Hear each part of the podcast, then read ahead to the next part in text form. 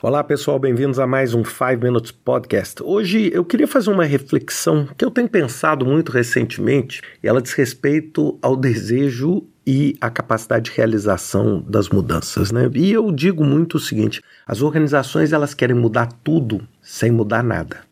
E o que, que isso significa? Né? Significa o seguinte: entre a retórica, e desculpem aqui o termo, a falação, e a ação tem um buraco, e tem um buraco grande. Então, o que a gente vê muito, isso em praticamente todos os segmentos, isso aí não é restrito a um nicho, isso vai do governo, vai da iniciativa privada, vai das empresas menores, das empresas maiores. O que a gente vê é uma pregação quase que sistemática da necessidade de mudança. Então a gente vê empresas falando: nós temos que mudar, nós temos que mudar, as coisas não estão boas, nós temos que mudar, nós temos que fazer diferente, nós temos que inovar, nós temos que pensar diferente, nós temos que estruturar a nossa organização diferente.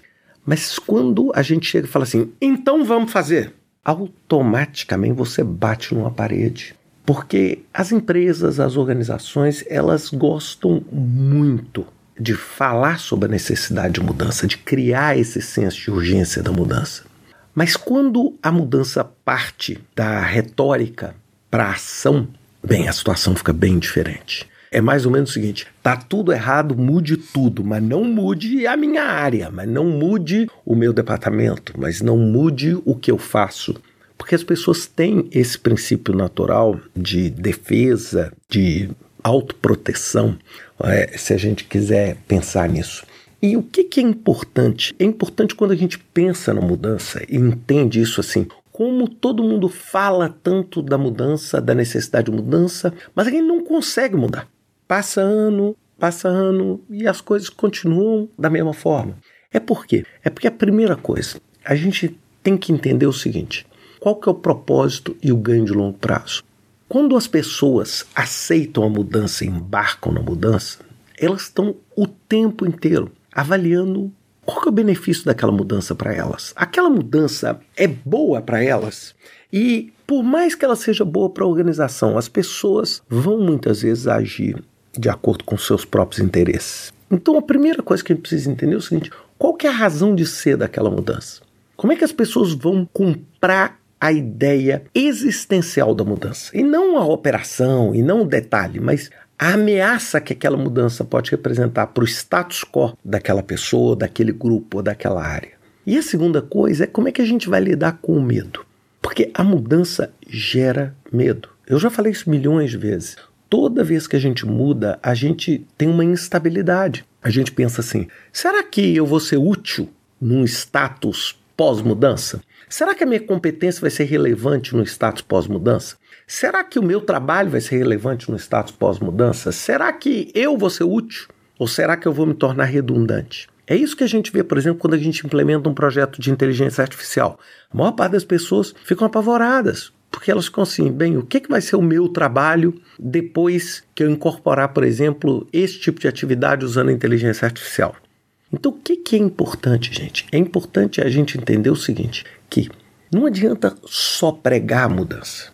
Às vezes, eu vou até ser sincero, é preferível não pregar a mudança se você não tiver a habilidade e a capacidade de entender os riscos que estão corridos nessa mudança. Então, quando eu, Ricardo, tomo uma decisão de, por exemplo, ah, agora eu vou fazer cursos online e não necessariamente cursos presenciais, por exemplo, só como um exemplo para vocês. Eu tenho que entender que isso vem com um monte de vantagens, com um monte de entender, mas vem com um monte de riscos também. E a partir do momento que eu não estou disposto a correr esse risco, então a pior forma é não pregar a mudança. Porque se eu prego a mudança e sou incapaz de realizar, eu vou ter uma frustração enorme e uma incapacidade enorme de realizar. Porque, na verdade, eu não estou, como a gente diz em inglês, né? Walk the talk ou seja, cumprindo aquilo que eu estou falando. Eu estou simplesmente ali fazendo uma retórica que simplesmente prejudica a minha organização. E isso, gente, eu vou garantir que todos vocês estão ouvindo. Isso deve acontecer milhares de vezes, todos os dias na vida de cada um de nós. As pessoas pregarem uma coisa e na hora que você fala assim, então vamos fazer, a pessoa chega e fala assim: não, não, é isso aí eu não quero fazer, não. Isso aí para mim não é bom. Isso aí para mim não vale a pena. Então vamos sempre pensar nisso. Quando, primeiro, a gente for promover a mudança, nós temos que entender o seguinte: nós temos que ter a capacidade de mudar. Eu já vi inúmeras pessoas chegarem para mim e falar: por que eu vou fazer isso? Eu vou fazer. Aí eu chegar para a pessoa e falar assim: então faz agora. Aí a pessoa fica muda. Porque ela é incapaz de transformar aquela ideia em ação. E aí muitas vezes você perde a sua credibilidade, você perde a energia e você promete uma coisa que você não consegue cumprir por causa da sua incapacidade de realizar. Então é muito melhor você ser sincero às vezes e dizer: olha, não dá para mudar. A gente não tem ainda a maturidade para mudar. Eu não tenho ainda a maturidade para implementar o escritório de projetos. Eu não tenho ainda a maturidade para gerir esse projeto dessa forma. Mas eu vou trabalhar nesse sentido do que você prometer algo que você não tem a menor capacidade de cumprir. Pensem nisso e até semana que vem com mais um 5 Minutes Podcast.